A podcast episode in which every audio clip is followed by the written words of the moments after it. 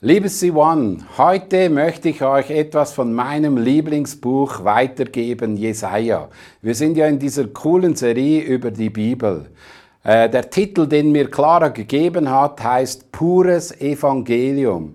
Und entdecken wir im Alten Testament das pure Evangelium ja, ich bin überzeugt, wenn wir das Jesaja-Buch studieren, dann kommt pures Evangelium entgegen.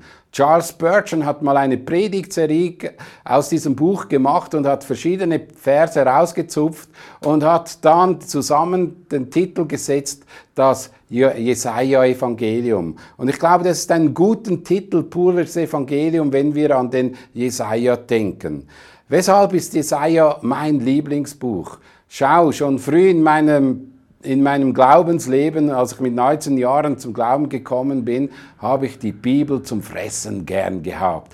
Ich habe tagtäglich drin gelesen und ich habe von vorn nach hinten gelesen und eines Tages bin ich im Jesaja-Buch stecken geblieben. Und dieses Buch hat ganz speziell zu mir geredet. Mir ist aufgefallen, dass dieses Buch so eine blumige, schöne Sprache hat und das hat mich sehr stark angesprochen. Wenn ich so die erste Bibel von mir nach vorn nehme, dann merkt ihr das, wie wichtig mir dieses Buch war. Es hat so viele Verse hier drin, die ich angestrichen habe, in Randnotizen drin gemacht habe. Und da merkt man etwas von der Kostbarkeit des Jesajas in meinem Leben. Schau, auch mein Lieblingskapitel, was ich in Jesaja finde, finde ich Jesaja 6, wo es um die Berufung geht. Und ich habe diese Berufung von Jesaja sehr stark mit mir identifiziert, weil ich wollte auch etwas fürs Reich Gottes tun. Und bei der Berufung von Jesaja kommt diese einfache Frage, wen soll ich senden? Und dann hat der Prophet gesagt, sende mich. Und diese Wahrheit von dieser Sendung über den Leben, über den Dienst, die habe ich für mich eins zu eins genommen. Bei mir hat das Jesaja-Buch auch so gesprochen. Oft, wenn irgendeine Verheißung in der Bibel aufgetaucht ist über Jesus, habe ich immer das Empfinden gehabt, das spricht jetzt, da spricht er jetzt direkt zu mir. In meinem kindlichen Glauben hatte ich das Vertrauen in mir drin, dass Gott so direkt zu mir spricht. Es gibt gewaltige Verse. Einer meiner Lieblingsverse ist Jesaja 49, 16. Siehe, in meine Hände habe ich dich eingezeichnet. Deine Mauern sind alle Zeit vor mir. Das sind so Verse, die zu mir geredet haben. Oder das Kapitel in Jesaja 58. Lies das mal durch und ihr werdet entdecken, wie hoffnungsvoll dieser Prophet ist. Natürlich habe ich auch die erste Predigt für die Gemeinde, wo ich damals angestellt war, in Glarus, äh, gehalten, aus dem Jesaja-Buch. Jesaja 35, Vers 1 und 10. Und das ist so ein wunderbarer Sprache Gottes, die den Menschen ermutigt. Und das kommt mir voll entgegen, wenn ich das Jesaja-Buch durchlese, da kommt mir so viel Hoffnung und Mut und Liebe und Großzügigkeit Gottes entgegen. Und ich möchte euch ermutigen, liest dieses Buch mal durch.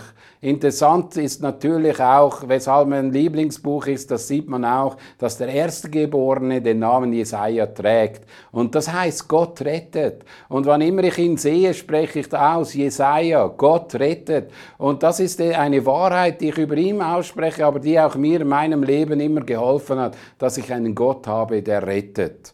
Wenn wir so ein bisschen Einführung machen in dieses Buch Jesaja, dann fällt uns auf, dass dieses Buch 66 Kapitel hat. Und die Bibel, die gesamte Bibel hat 66 Bücher. Interessant ist, das Alte Testament hat 39 Kapitel und das andere hat 26, 27 Kapitel. Und interessant ist, dass das erste, der erste Teil vom Jesaja-Buch sehr mit Gericht zu tun hat und der zweite Teil sehr mit Hoffnung und Zukunftsaussichten zu tun hat. Und so merken wir etwas von dem Neuen und Alten Testament, wo schon in diesem Buch auch drin widerspiegelt wird.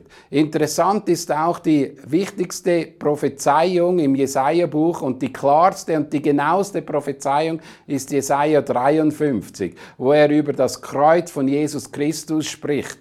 Und das ist die Mitte der Bibel wenn wir alle Bücher so zusammenstellen und dann einen, durch einen Computer durchlassen, dann zeigt es genau, dass das die Mitte der Bibel ist, Jesaja 53. Und das ist natürlich auch sehr cool, dass wir da etwas Großes von ihm sehen. Es gibt kein Buch, das mehr äh, Zitate hat im Neuen Testament als das Jesaja-Buch. Und selbst Johannes der Täufer beginnt mit dem, so auch Jesus beginnt mit, mit diesem äh, Jesaja sehr oft sich zu identifizieren. Und ich denke, das zeigt etwas über die Wichtigkeit dieses Buches. Es sind auch sehr viele Verheißungen über den Messias in diesem Buch drin, die sehr genau sind. Es steht zum Beispiel, wie er heißen wird, aus welcher Stadt er kommen wird. All diese Dinge sind dort drin verankert. Deshalb ist es nur schon mal lohnenswert, dieses Buch ein bisschen genauer unter die Lupe zu nehmen.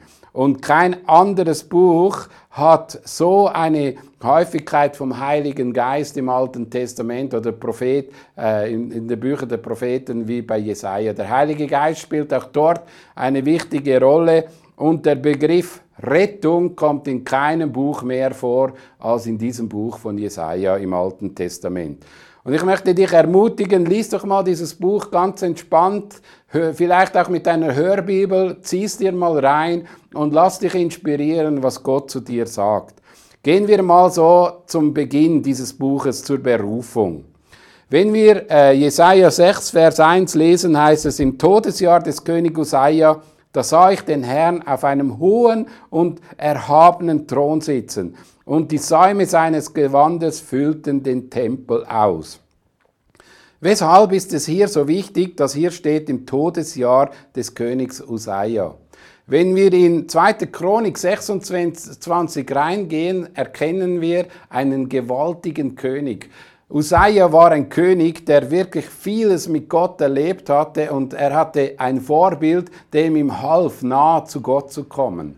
Und solange der lebte, diese Person, die ihm half, in dieser Nähe zu Gott zu bleiben, entwickelte sich das Land. Und man sieht, da wurden Kriege gekämpft und gewonnen, da wurden Städte gebaut und entwickelt und die ganze Armee wurde besser gemacht und man merkte, dass Gott ihm half und irgendwann ist ihm der Erfolg zum Kopf gestiegen und dann hat er sich nicht mehr an die Anweisung Gottes gehalten. Und er als König hat sich widersetzt dem Priester und als er sich selbstständig in den Tempel hineinsetzen wollte und zu opfern da, und sich nicht zurecht, äh, zurechtweisen ließ von den Priestern, da hat er den Aussatz bekommen. Und die Problematik war, dieser große König, der wirklich viel aufgebaut hat, der ist jetzt aussätzig geworden und durfte nicht mehr in Jerusalem leben, sondern wurde von der, vom Haus Gottes wie vom Volk getrennt und starb dort einsam. Und genau in diesem Jahr begegnete Gott Jesaja als König. Und das sehen wir in dieser ganzen Berufungsgeschichte drin, dass Jesaja Gott als König erlebt hat. In Verse 6, 1 bis 3 sehen wir das sehr stark. Er sieht diesen großen König. Und Gott möchte da Jesaja sagen, schau, auch wenn die menschlichen Könige einen Mist bauen oder wenn die menschliche Regierung am Ende ist, ich bin immer noch der König. Und das ist die Botschaft dort drin. Gott ist der König, Gott regiert und er ist der Herrscher. In seiner, Berufungs drin, in seiner Berufungsgeschichte drin entdecken wir auch die zwei wichtigen Begriffe Heiligkeit und Herrlichkeit. Und diese Heiligkeit und Herrlichkeit waren ihm so wichtig, dass sie durch das ganze Buch durchgezogen wurden. Und schau, das ist auch in unserem Leben so. So wie uns Gott begegnet und er hat ihn als heiligen König erlebt. Da sind die Engel gekommen und haben, nieder, haben sich niedergebeugt vor diesem großen König. Und das war für ihn eine Heiligkeit. Und ich glaube, das ist auch in deinem und meinem Leben so. So wie wir Gott erleben oder zum ersten Mal begegnet sind, hat Auswirkungen auf unser Leben. Und die Thematik, die uns dort begegnet, die wird uns im Dienst und im Laufe unseres Lebens begleiten. Und bei Jesaja sehen wir diese zwei Begriffe heilig und Herrlichkeit.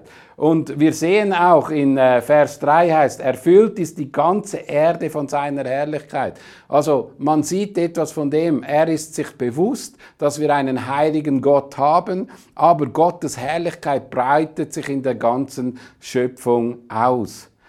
Diese Begegnung oder diese Berufung hat Auswirkungen auf sein Leben gehabt. Die erste Auswirkung, die klar war, ist, er hatte eine klare Sündenbekenntnis erlebt. Er hat gesagt, oh, ich bin ein Mann mit unreinen Lippen und lebe in einem Volk mit unreinen Lippen. Also er merkte klar und deutlich, dass da eine Sündenbekenntnis da war und er merkte, vor diesem heiligen Gott kann ich als Mensch nicht bestehen. Und das ist auch Teil des Evangeliums. Als Mensch bin ich nicht würdig, diesem Gott zu begegnen, ohne dass mir die Sünden vergeben werden. Und wenn wir dann weiterlesen, sehen wir eine Reinigung. Da kam ein Engel und nahm ein Stück Kohle oder ein Stück Holz und legte es ihm auf die Lippe und er erlebte da Reinigung. Und schau, das ist auch ein super Zeichen. Was ist Kohle? Der Ursprung von Kohle ist Holz. Was gibt deinem Leben und meinem Leben die Reinigung? Das Kreuz. Das ist auch ein Stück Holz, wo ein Mann, Jesus Christus, als Sohn Gottes dran gehangen ist. Und wir können uns nicht selbst reinigen. Wir brauchen dieses Bezug zu diesem Kreuz, das uns reinigt. Pures Evangelium sehen wir hier drin. Und dann der dritte Punkt ist eben die Sendung, wo ich schon angesprochen habe. In Vers 8 heißt es, da hörte ich die Stimme des Herrn, der sagte, wen soll ich senden? Wer wird für uns gehen? Ich sagte, hier bin ich, sende mich. Da sagte er, geh zu diesem Volk. Schau, das ist eigentlich das Gleiche, was wir erleben. Zuerst eine Begegnung mit Gott. Das zeigt uns, dass ich ein sündiger Mensch bin dann werde ich Buße tun und umkehren und Sündenervergebung erleben. Und dann kommt eine Sendung auf mein Leben. Das Gute, was ich mit Gott erlebt habe, das möchte ich weitergeben. In alle Völker. Und Matthäus Evangelium sagt es dann, der Missionsbefehl geht überall hin und macht Menschen zu Jünger.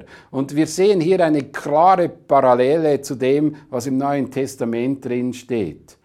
Jetzt komme ich noch zur Botschaft und in dieser Botschaft habe ich zwei wichtige Elemente drin.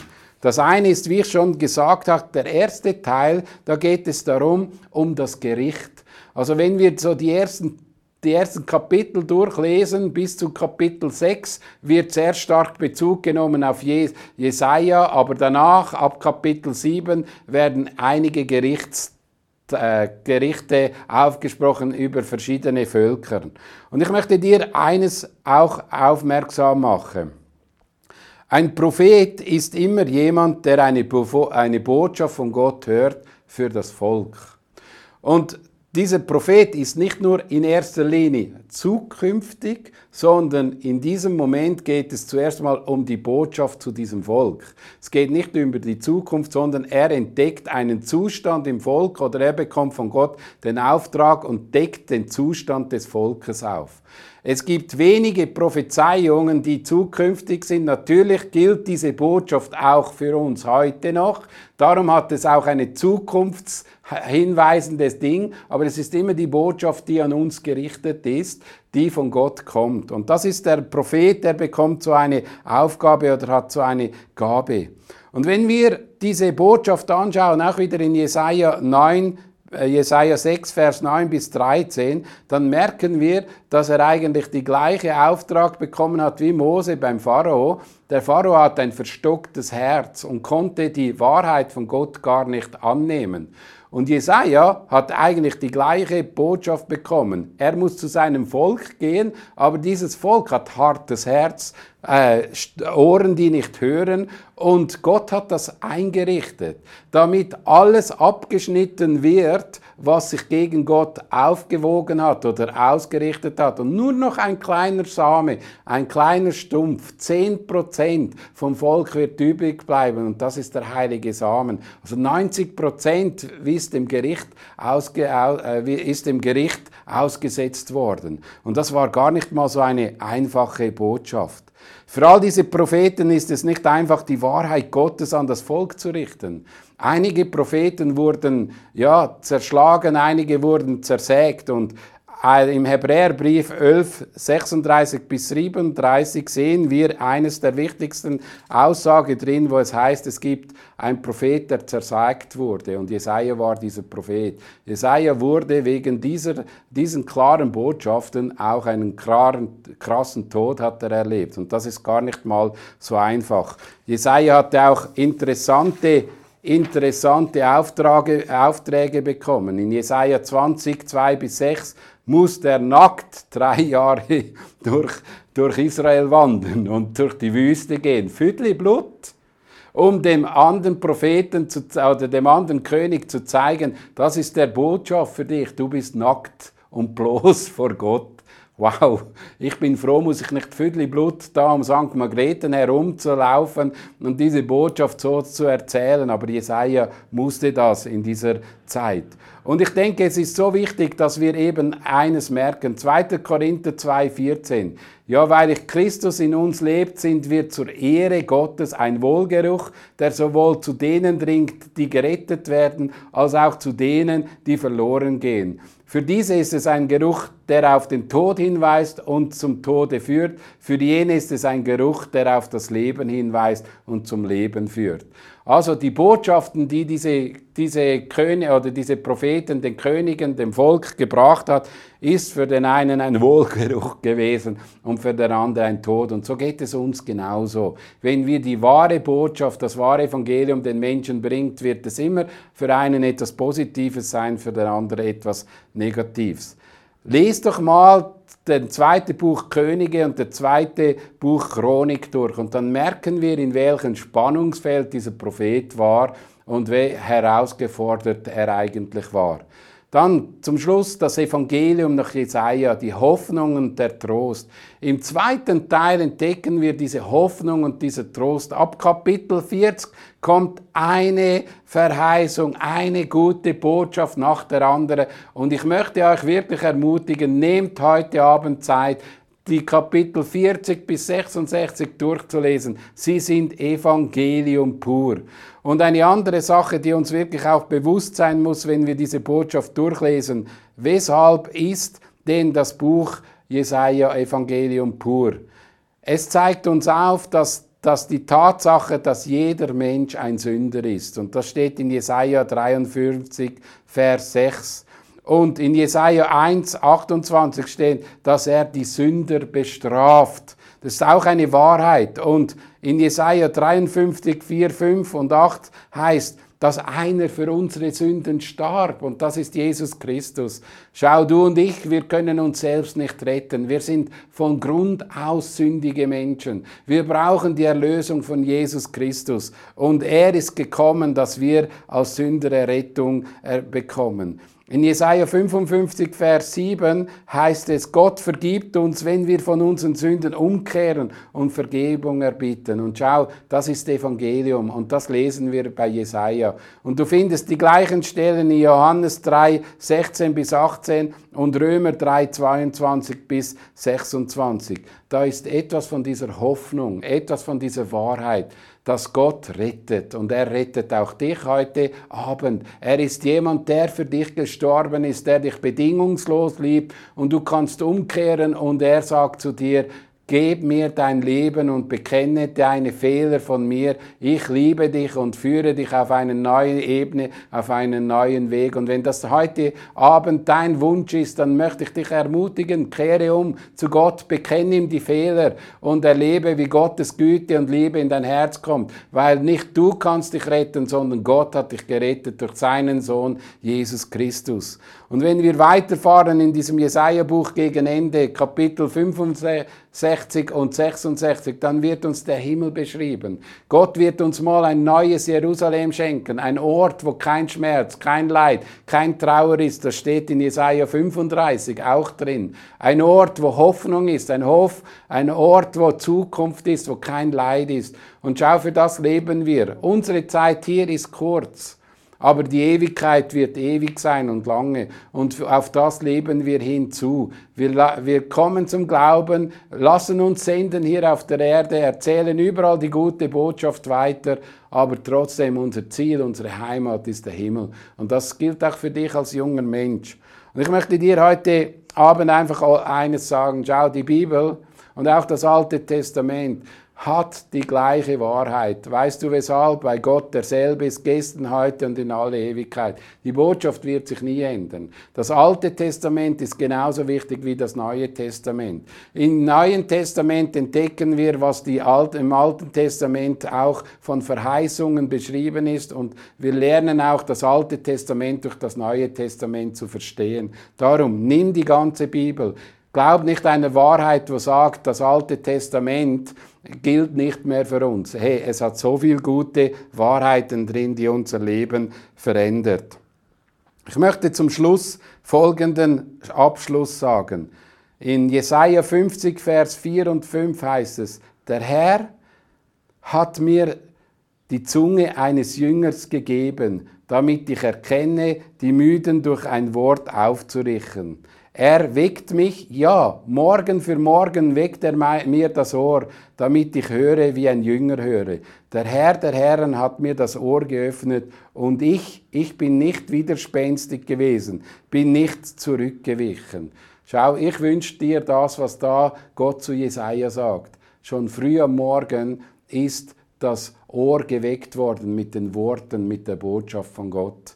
Und das um das geht es. Die Bibel ist heute noch relevant für mich und für dein Leben. Und lass dir immer wieder, ob es jetzt morgen ist oder Abend ist, ob es Mittag ist, spielt keine Rolle. Aber nimm es als Buch, das dein Leben die Nahrung gibt. Ich möchte noch zum Schluss beten. Vater, wir danken dir für die junge Generation. Wir danken dir, dass die junge Generation auch das Alte Testament lernt zu lieben. Und ich bitte dich darum, dass jeder, der heute sich entscheidet, dieses Buch mal durchzulesen, dass er von dir her eine Botschaft bekommt, ein Reden von dir, das ihn erbaut und ermutigt. Und ich bete auch dafür, dass das Bibellesen wieder Freude macht. Herr, dass das Bibellesen wieder Hunger weckt und dass eine große Freude kommt. Hey, liebe C1, ich danke euch, ihr seid spitze, ihr seid so eine coole Truppe und schon bald geht es wieder los mit Gottesdienst, wo man einander sieht. Und schön, wenn ich dich wieder sehen darf, du fehlst mir.